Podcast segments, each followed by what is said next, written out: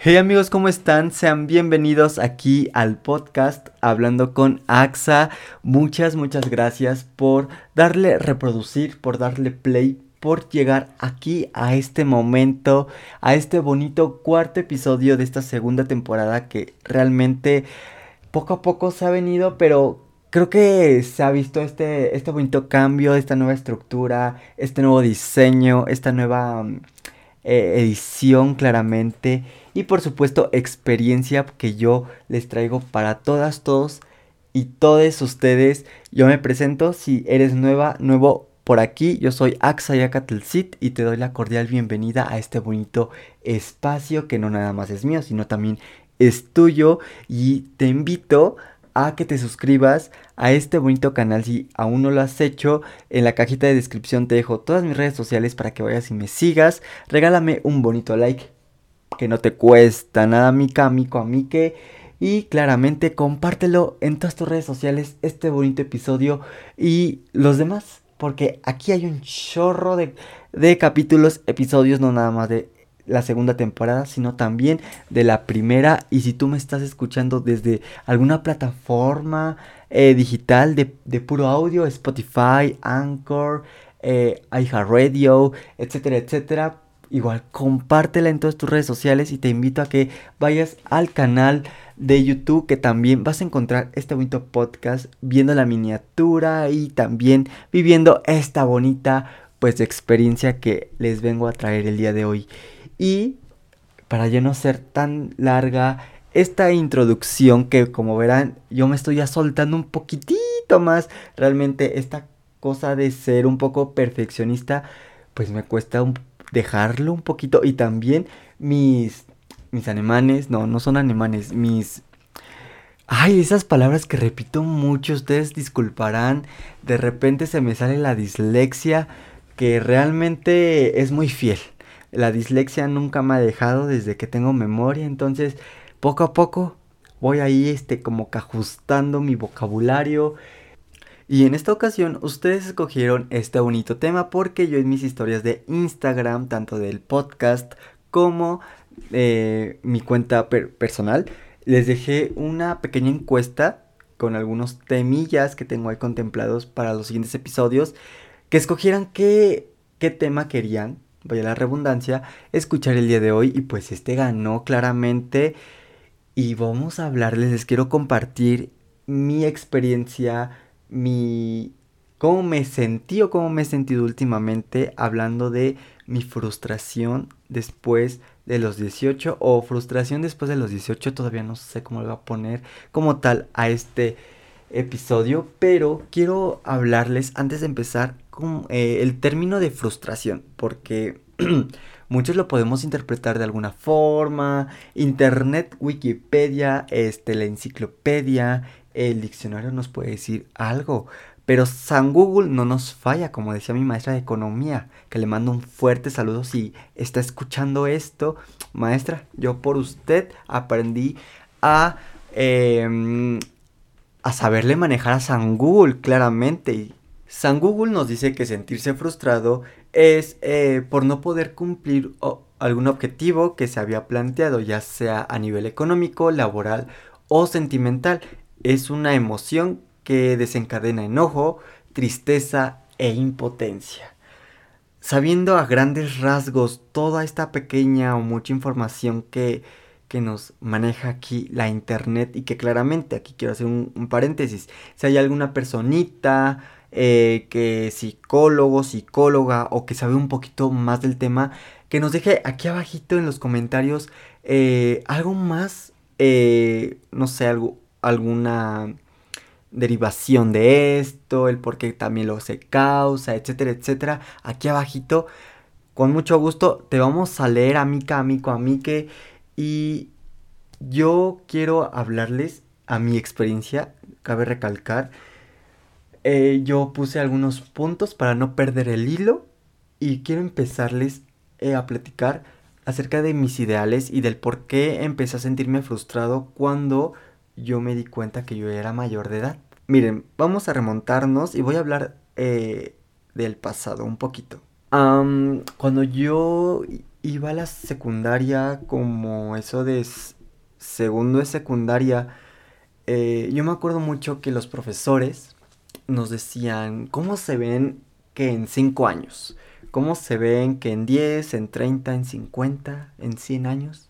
Em, y yo siempre, o sea, yo le estoy hablando que yo tenía aproximadamente que 13 años, que cuando yo tuviera 18, yo ya tenía que ser de que acá los Oscars, súper reconocido en Hollywood, de que en series, películas, comerciales, yo siempre, siempre, siempre me, vi, me veía así, porque igual considero que yo tenía como este, mm, esta manera de pensar de que, y creo que todavía la tengo, de que entre más joven empieces, más oportunidades tienes en el ámbito laboral eh, de los medios, tanto en la actoral, los comerciales, y se ve muy reflejado, realmente. Yo en mi punto de vista, yo así lo veo y, y así me sentía de que decir es que si no hago esto a tal edad ya no lo voy a lograr, es que yo no quiero llegar a los 30 años, a los 50 años sin haber hecho nada y que igual claramente es algo que todavía lo tengo muy presente y que de repente ahí en las lloraditas eh, mañaneras igual de antes de dormir pues se me viene a la mente y realmente es muy muy feo porque igual es como esa ansiedad que tu misma cabecita empieza a imaginar escenarios ficticios que ni siquiera sabes si van a pasar. Pero bueno, continuando con la historia, yo realmente a mis 13 años vivía en una burbuja en la cual yo sabía que después, o más bien llegando a los 18 años, yo ya iba a ser una celebridad, entre comillas, la gente me iba a observar, iba a ver mi trabajo, mi talento. Esto también llegó a causa de todo lo que yo estaba viviendo en ese momento, porque les puedo compartir rápidamente mi historia. Es que yo estaba en una compañía de teatro en donde aprendí demasiado, pisé tantos escenarios, conocí a grandes personas y poco a poco son de esas cosas en las cuales tú te sientes más cerca de tu sueño, de tu meta. O sea, no sé, un ejemplo, por decir, eh, para las personas que ahorita están estudiando para la universidad o para alguna maestría, doctorado, etcétera, o incluso para cualquier examen eh, importante, pues el hecho de que tú estudies, de que tú esfuerces, de que mm, eh, empieces a indagar, investigar acerca más de lo que tanto te está interesando, creo yo que en ti hay como cierta, mm, cierta motivación y que tú dices, güey, ya poco a poco eh, estoy más cerca de lograrlo, me siento preparado, siento que lo estoy dando todo y así yo me sentía. Entonces, teniendo este panorama en el cual, pues yo ya estaba en una compañía de teatro, en donde me sentía como si yo supiera un chingo, un chingo, un chingo de, de todo este mundo de la actuación y, del teatro, vaya la redundancia, me di cuenta que pasó como un año que no era así. O sea, todo lo que yo había aprendido en a lo mejor en, en dos años atrás, eh, estando en este grupo, pues era muy mínimo a lo que yo me iba a enfrentar más adelante. Porque yo conozco eh, a un amigo, Isaí, si me estás escuchando, te mando un fuerte abrazo. Porque gracias a Isaí, eh, él pudo romper como esta burbuja en mí para que yo conociera muchísimo más este mundo del, podríamos decirlo, o lo pongo yo así como del entretenimiento, la actuación, redes sociales, eh, etcétera, etcétera. ¿Por qué? Porque él me invita a un diplomado en esta fabulosa escuela que realmente yo admiro, que es el CENART, el Centro Nacional de las Artes. Eh, yo tomé un diplomado en donde me enseñaron el creo que, si no mal recuerdo, el diplomado se llamaba Acercamiento al Teatro. Eh, yo aprendí como actor a desenvolverme, conocí una parte en mí súper femenina, algo que no conocía, empecé a amar el drag, el maquillaje, tuve, em, empecé a tener más interés sobre el modelaje y vaya, yo conocí a grandes personas, mi maestro, que no recuerdo su nombre, pero que fue o es un gran director de teatro aquí en México, eh, realmente algo que me enseñó muchísimo fue, tú como actor tienes que poner límites en cualquier cosa, o sea, un ejemplo rapidísimo es que a lo mejor las escenas eh, sexuales, en desnudos o en, en escenas fuertes, que a lo mejor uno como persona, porque al final los actores somos personas que estamos arriesgando mucho. O sea, no nada más físicamente, sino mentalmente. Y es cosa de poner límites. Si tú no te sientes a gusto, la producción, el director debe de, de entender porque pues no eres un objeto, sino eres una persona. Y que vaya, o sea, mm, tú tienes que poner tus límites, en pocas palabras. Y fue algo que me llevé en mí en mi vida, eh, en, esa edad, o sea, yo, ya tenía que 15, 16 años aproximadamente. Y bueno, decidí salirme de la compañía porque yo dije, no me quiero quedar estancado aquí. Yo no quiero tener 18, vaya, y seguir aquí y no crecer eh, como profesional, ¿sabes? Y como se los mencionaba hace un rato, me empecé a tener interés hacia el modelaje. Gracias a Isaí conocí a Paco, que es eh, maquillista, ahorita al parecer está estudiando psicología, que Paco te mando un fuerte abrazo, porque él eh, inconscientemente me ayudó a conocer este lado del maquillaje, este lado del modelaje, porque fui su modelo, eh, lo conocí en un Pride gracias a Isaí, porque en ese momento también yo fui a mi primer marcha gay que fue súper épico. Es, una larga historia que igual no me quiero enfrascar tanto porque no quiero hablar mucho, mucho sobre mí. Eh, pero bueno, yo, yo ya me estaba empapando muchísimo más de todo esto, de todo este mundo, y decía, esto es lo que yo quiero.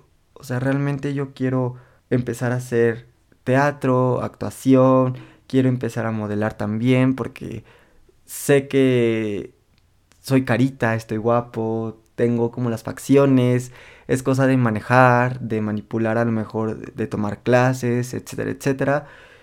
Y bueno, yo volvía a retomar esta mentalidad de no, yo quiero llegar a los 18 ya siendo alguien en las comunicaciones, en redes sociales, como influencer. Y todavía no estaba como este boom de TikTok. Les estoy hablando de que esto sucedió 2018, 2019, no, 2018, porque en 2019 eh, se me llega esta gran oportunidad de estar en un musical. Como ustedes sabrán, o sea, siempre que llegas a un lugar nuevo, te llevas nuevas experiencias, buenas y también malas. Y el musical fue algo muy bonito que llegó en mi vida, que hizo que yo me conociera más eh, por dentro mis emociones, que yo siguiera amando el mundo drag, el maquillaje, el modelaje, la actuación, el canto, que el canto ha sido una pasión que tengo desde niño y que desafortunadamente mm, yo viví una muy mala experiencia hablando familiarmente porque amaba mucho cantar de niño, pero cuando empecé con todo este cambio de la voz gruesa y, todo eso, pues de que se me salían los gallos y mi familia se burlaba. Entonces, de cierta forma, em, pues me entró como esa inseguridad de decir, bueno, no, no, sé cantar. Y no es nada de hacerme la víctima, sino es algo que, que a lo mejor muchos de nosotros nos ha pasado de que nuestra familia se burla, sea a lo mejor este para convivir o, o intencional o agrede, pero que son cosas que nos dejan marcados como personas. Y cuando yo entré ahí, pues me dio mucho miedo. Igual la forma en la cual, pues, había mucha gente, eh, muchos compañeros que cantaban increíble, o sea, que ya tenían una experiencia vocal sumamente avanzada y pues yo estaba en cero. Y también, esa es una larga historia. Conocí a grandes personas, personas que me ayudaron a crecer como artista, como persona, que igual me enseñaron otro lado de este mundo, de la actuación, del entretenimiento, shala, conocí a grandes actores profesionales, a Laura Luz, que fue mi directora de, de escena, que en, verdad fue un placer, eh, a Jerry, que fue este mi coreógrafo, em, vaya, yo ya estaba con personas que ya estaban dentro de este gran eh, ámbito que yo tanto anhelo y anhelaba. Entonces, igual lo mismo, yo ya me sentía como más cerca de ese sueño. Yo, decía de que sí, poco a poco, ya vas avanzando, vas avanzando, te estás haciendo de contactos, te estás haciendo conocido. Esta etapa del musical, conocí a muchas, eh, los vuelvo a repetir, conocí a muchas eh, personas del medio, influencers, me acuerdo que conocí aquí como es, eh, pues compartirles más que nada. Conocí al elenco de La Más Draga 1 y parte de La Más Draga, al parecer 3. Yo estaba en verdad en mi fantasía. Termina nuevamente esta etapa y yo dije, bueno, ahora creo que hay que esperar, hay que dejar que el universo pues me ponga algo, algo enfrente para que yo pueda como retomar. Y así estuve esperando, pasó el 2020, llega esta pandemia y desde marzo, no, desde abril del 2020 hasta, ¿qué les gusta? Septiembre, agosto aproximadamente, yo perdí el hilo de mi vida. Se los puedo compartir, o sea, fue fue un año que yo desperdicié totalmente, pero que igual crecí emocionalmente como persona y que me hizo entender que, que a veces las cosas no van a ser como uno espera. Entonces, pasa todo, pasan todos estos meses que fueron que 6, 5 meses y de esos 5 meses, 3 estuve desconectado de redes sociales, estuve aislado completamente de, de este círculo social que yo tenía, amigos, compañeros, eh, familiares, o sea, estaba completamente solo. Y poco a poco empiezo a retomar mi vida, empiezo a tener otras redes sociales, eh, y empiezo a, a, ver como este boom que tuvo TikTok, los trends, eh, todas las personas, celebridades, influencers que empezaron a hacerse muy conocidos, que en ese momento yo dije, qué tontería. O sea, por, por algo muy eh, insignificante, esta persona se hizo eh, popular, se hizo famoso, pero digo, ok, es un momento, fue su oportunidad. Y yo decía, ok, en, eh, ahora me toca a mí. Me toca ser yo la siguiente, no sé, influencer, el siguiente artista que va a dejar algo positivo en esta sociedad, porque creo que siempre ha sido algo que, he querido yo dejar en todos, todas y todos ustedes algo positivo, un mensaje en el cual yo siempre, esta es mi frase icónica, que si yo puedo, ustedes también, y que me ayuda mucho a motivar a las personas. Creo que eso es mi objetivo siempre. Y bueno, llega 2020, vaya la redundancia otra vez, cumplo 18 años. Y ahí es cuando me empiezo a dar de golpes. Yo mismo. Porque dijo, ok, 2020, eh, pasé toda esta parte de mi trastorno. Eh, no he logrado lo que yo tanto esperé desde la secundaria. Ok, vamos a empezar a trabajar. Pero igual no pude hacerlo al 100% porque yo emocionalmente no estaba bien. O sea, yo necesitaba seguir trabajando en mí, conocí a, mi actual pareja, a Chris, eh, que igual me ayudó muchísimo en, en, este proceso. Fue, considero yo que fue un trabajo en equipo en el cual, pues, no fue fácil realmente. Y yo me seguía frustrando, seguía viendo Instagram, empecé yo a retomar esto del ejercicio. ¿Por qué? Porque empecé a también a compararme con otras personas, eh, celebridades, influencers o incluso eh, chicos que yo seguía, empecé a compararme físicamente, empecé a compararme mentalmente, incluso eh, este es un tema que quiero abordar en otro episodio y que igual se los puse en la cajita de, bueno, en la encuesta más bien dicho, es la ansiedad de redes sociales. Eh, ahí en ese episodio lo voy a retomar más a fondo. Eh, sucedió esta parte de yo compararme, mi ansiedad, igual volví a entrar como en un cuadro de depresión pequeño dejé de tomar medicamentos, dejé de ir al psicólogo y tomé yo la decisión de tratarme yo solito. O sea, yo solito salí adelante con todo y todo. Mi trastorno, mi ansiedad, eh, a lo mejor mi depresión también. Porque yo había tenido esta muy mala experiencia con el psiquiatra, psicólogo, pero bueno, esta es otra historia.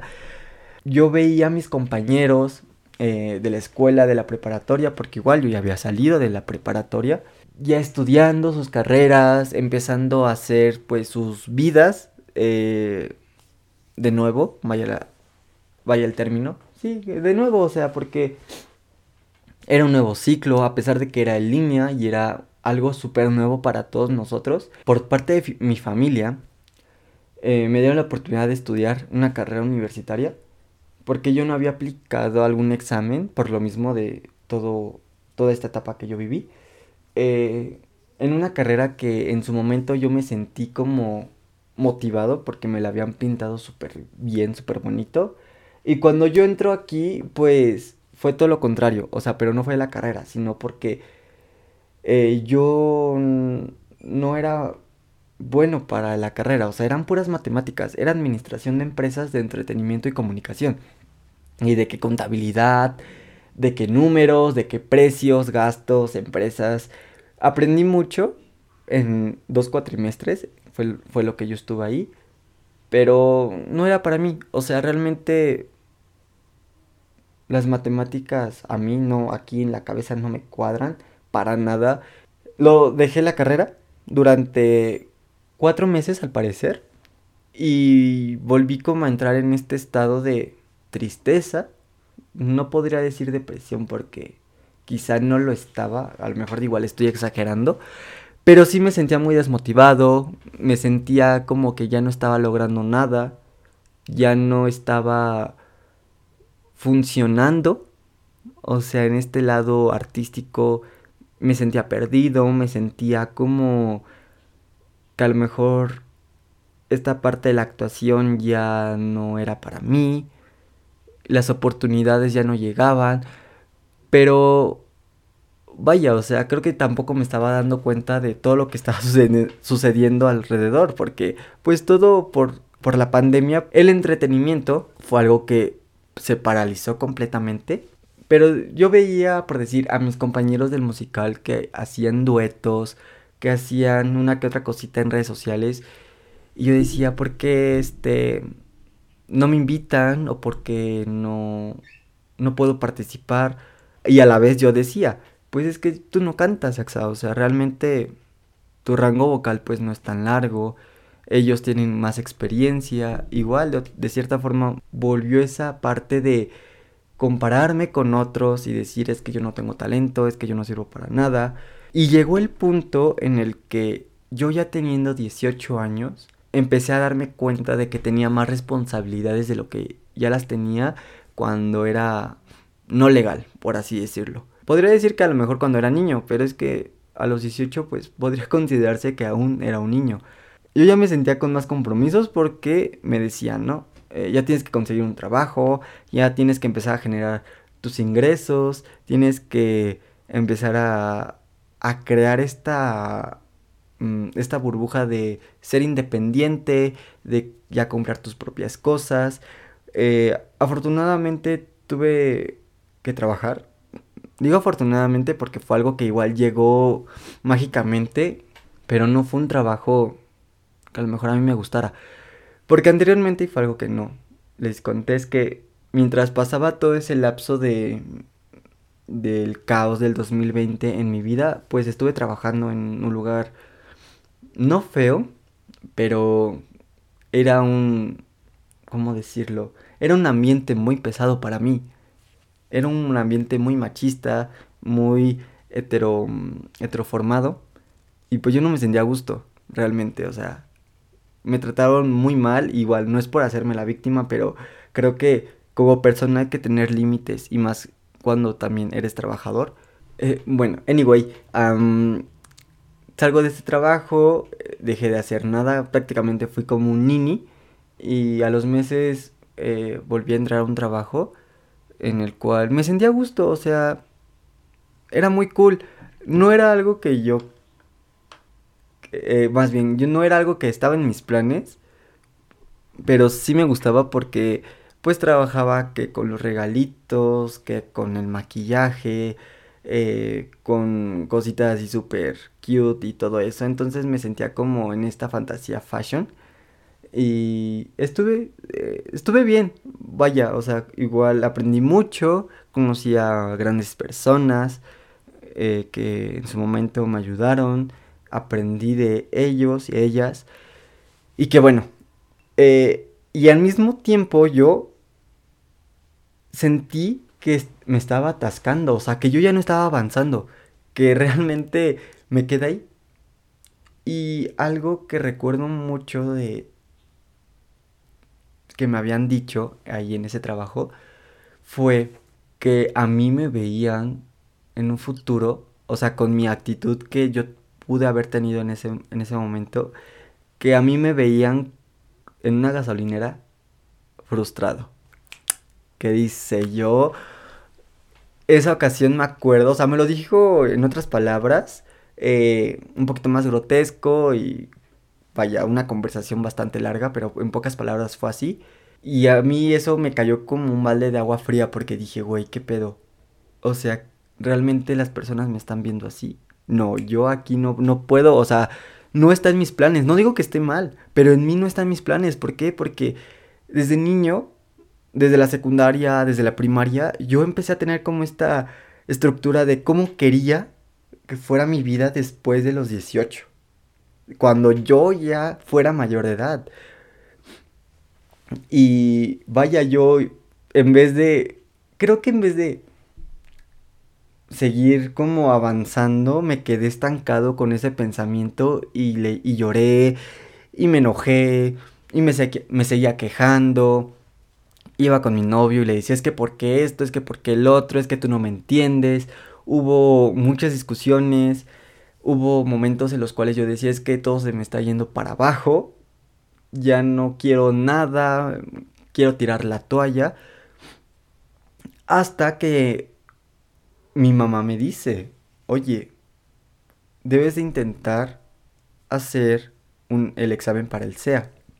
Que si no saben qué es el SEA, es la escuela de esta gran televisora aquí en México de actuación, en donde pues bueno, vaya la redundancia, te preparan para ser actor y pues de cierta forma tienes la palanca directamente hacia la televisora, pero también existen otras escuelas que son muy caras y que afortunadamente lo que tiene el SEA es que es gratuito, es público. Entonces yo dije, ok, voy a hacer mi audición para el SEA porque eh, pues es lo que quiero y sé que a lo mejor puede que entre, puede que no, pero lo voy a intentar.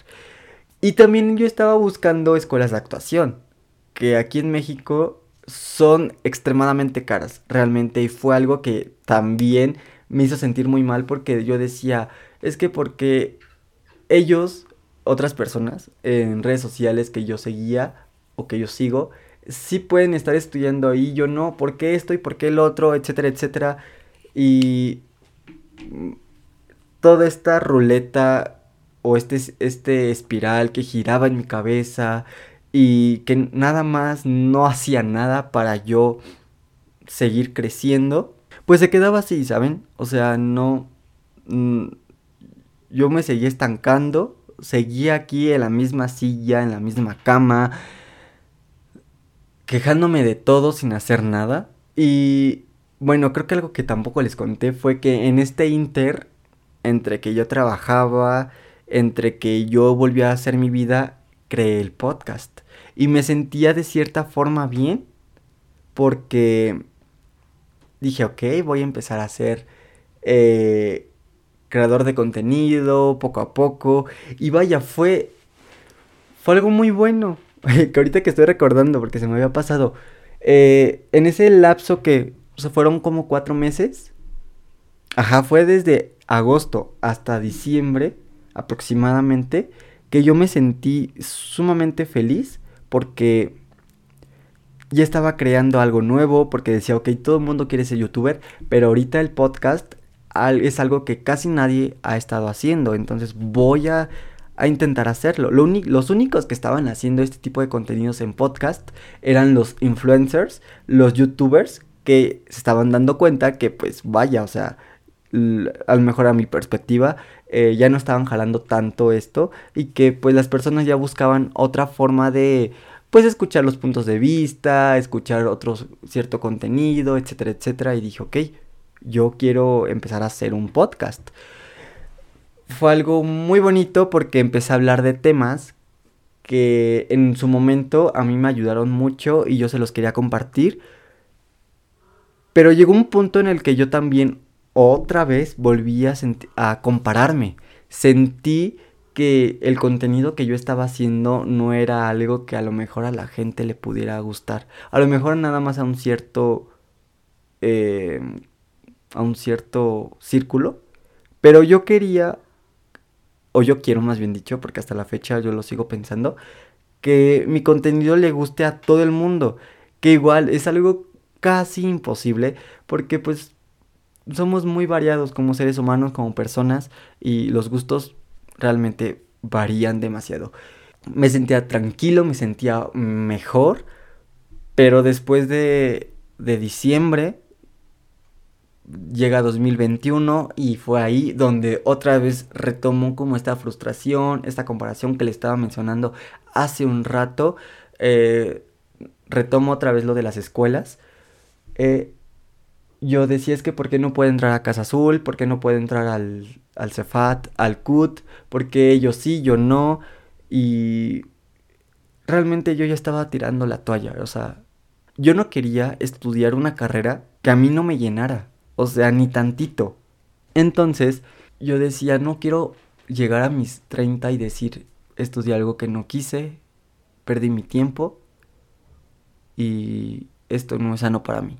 Le tomé la palabra a mi mamá, empecé a buscar escuelas de actuación, eran muy caras, yo trataba de, de insistirle, de convencerla, pero así con todo y beca, o sea, era casi imposible el, el poder pagarlo, porque, o sea, no era, no, no era porque no tuviera la posibilidad, sino porque no nada más era yo, sino también mis hermanas, era la familia y todo eso, y vaya, o sea, por un momento sí dejé a un lado ese sueño y decir, ok, bueno, pues ya méteme a una escuela cual sea. O sea, yo no sé qué hacer con mi vida. Y bueno, llega esta parte en la que mi mamá me dice, ok, vamos a buscar una carrera relacionada a lo que tú quieres. Y empecé a buscar ciencias de la comunicación, pero yo ya no quería porque ciencias de la comunicación yo sentía que era algo muy mínimo a lo que yo quiero y tenía muchos conocidos que habían estudiado eso, que, que al final yo los veía este, terminar siendo profesores de escuelas, que no es malo, pero creo que lo he dicho muchas veces, ser profesor, ser maestro no es malo, pero en mí no, no está como ser maestro, no me gusta, o sea, es algo que si puedo evitarlo, lo voy a evitar, pero si no y si llega en mi vida, bueno, lo voy a tener que retomar. Pero ahorita en estos momentos no quiero pensar que voy a ser profesor o maestro. Pues vaya, estos conocidos, con eh, amigos, yo decía es que terminan siendo maestros y yo no quiero ser maestro. Mi mamá me decía, bueno, estudia la UNAM, que pues para mí la UNAM, la UAM, el Poli, pues me da igual, o sea, yo, yo nunca me sentía aspirado a una universidad así de prestigio aquí en, en México. Porque igual no estaba en mis planes. O sea, un pequeño paréntesis y una pequeña historia aquí es que cuando yo hice el examen para la prepa, pues yo puse lo que todo mundo pone, una poli, este, bueno, no puse poli, pero puse una puse escuelas, eh, que prepas, este, CCHs, por borrego, porque mi familia lo, lo hizo en su momento y porque mis primos lo hicieron, pues yo también. Y realmente, o sea, si me quedaba o no, pues me daba igual, realmente. O sea, el saber que yo no me había quedado en, en, un CCH, pues sí lloré en el momento, pero ahorita digo, güey, ¿por qué lloré?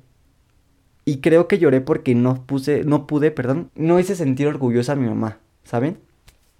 Entonces, pues bueno, o sea, me quedé en una escuela de maestros, que fue muy cagadísimo, me quedé en esa escuela que, que igual experimenté muchas cosas, tuve el taller de teatro en su momento, y entrando a la universidad para hacer mi proceso, pues igual, o sea, iba a hacer examen para la, para la UAM, para la UNAM, no me quedé, y fue algo que a mí no me importó, o sea, dije, o sea, al final lo hago para complacer a mi familia, no lo hago por mí, porque yo quiero algo de arte.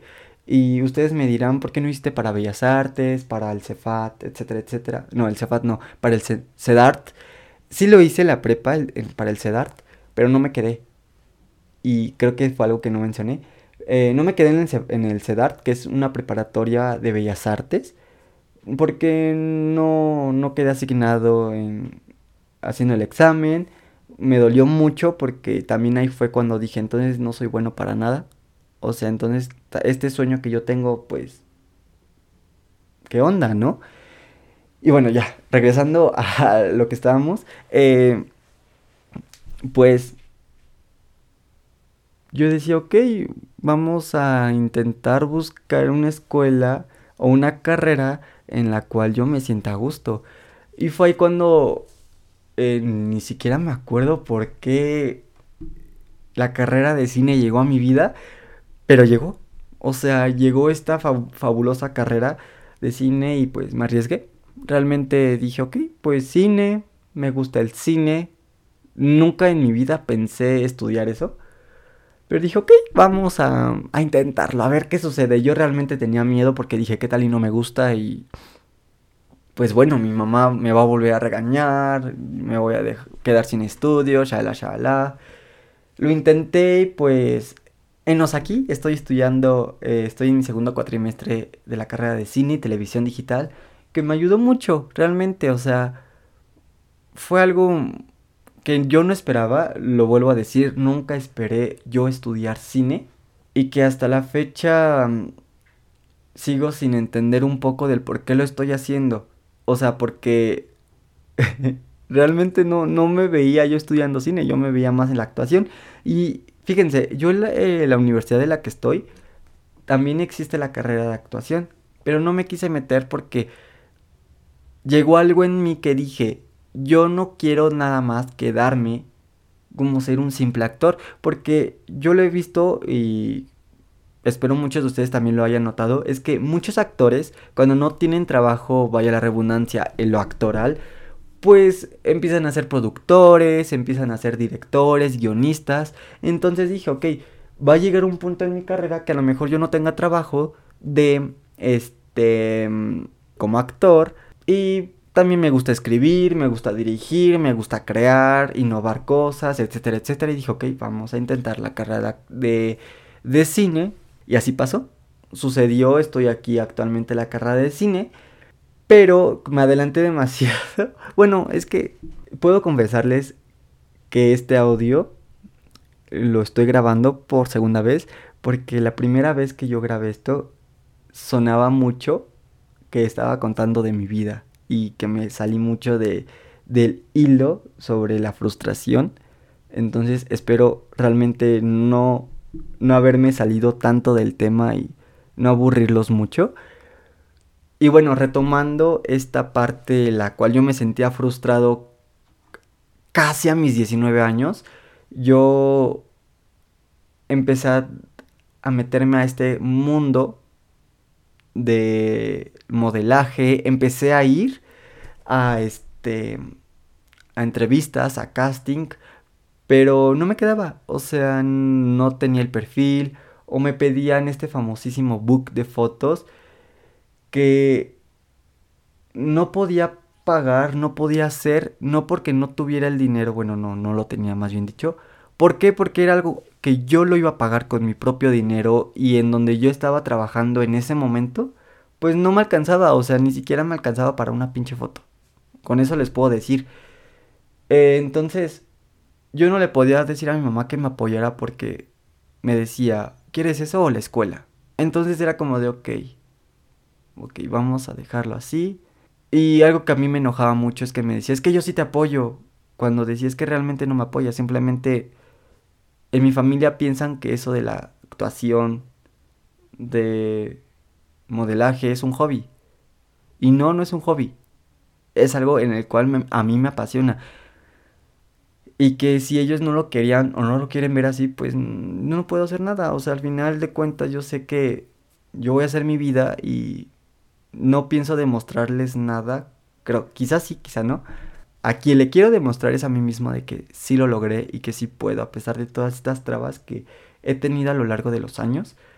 También, eh, pues empecé otra vez a retomar algunos castings en teatro musical. Hice el casting en la misma productora en la que estuve en el musical de Kinky. Eh, hice el casting para Beetlejuice. No me quedé. Y eso fue también algo que me dolió mucho porque yo iba muy preparado, preparé mi voz, preparé mi, eh, mis pasos de baile. Bueno, mi, eh, vaya, me, me, empecé como a aflojar todos mis huesos, etcétera, etcétera. Y al momento de ir a la audición de canto, pues se me fue la voz. Y fue algo que en yo, Axayacatl, me enojé conmigo mismo. Dije, ¿por qué chingados no pudiste cantar como lo haces en tu cuarto solo o por qué no pudiste eh, sacar esa voz que, tanto ensayabas en las tardes, porque en, porque en el momento de la audición se me fue la voz. Y yo me acuerdo mucho que lloré, que aún lo recuerdo y aquí siento el enojo y la tristeza porque yo sentí y, y sentía más bien dicho.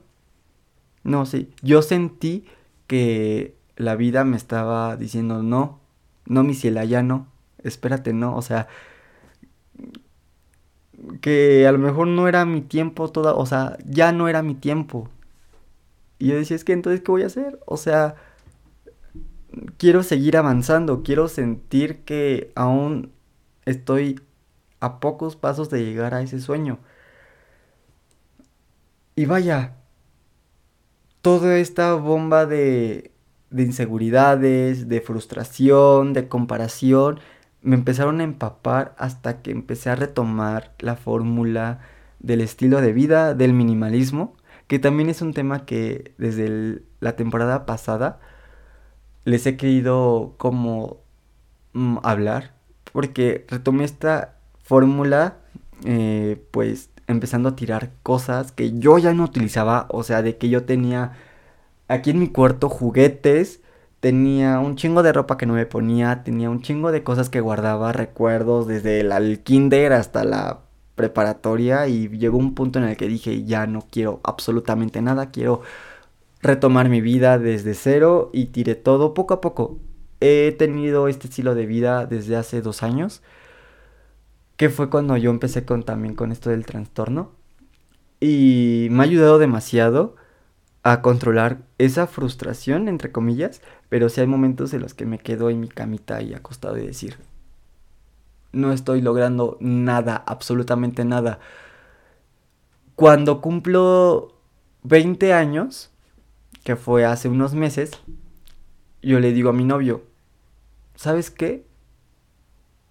Necesito empezar a hacer mi vida como yo quiero. O sea, quiero sentirme que lo estoy logrando poco a poco. Y quiero sentir que estoy otra vez cerca de ese sueño que yo tengo. Y dije, ok, necesito hacerme conocido, necesito entrar como en esta fórmula, en este algoritmo que tienen las redes sociales. Dije, ok, voy a empezar a hacer TikToks de maquillaje lo empecé a hacer, empecé a retomar eh, estos famosísimos TikTok Makeup Tutorial. Este, mm, ustedes mm, me empezaron a seguir, yo me sentí igual motivado, pero igual llegó un punto en el que dije, no me quiero enfrascar en el maquillaje. O sea, yo sé que no nada más soy un, un chico que le gusta el maquillaje y que sé que me maquillo muy bonito. Yo quiero ser más, o sea, y muchos de ustedes me decían, es que, ¿por qué no haces sketches? ¿Por qué no haces personajes? ¿Por qué no actúas?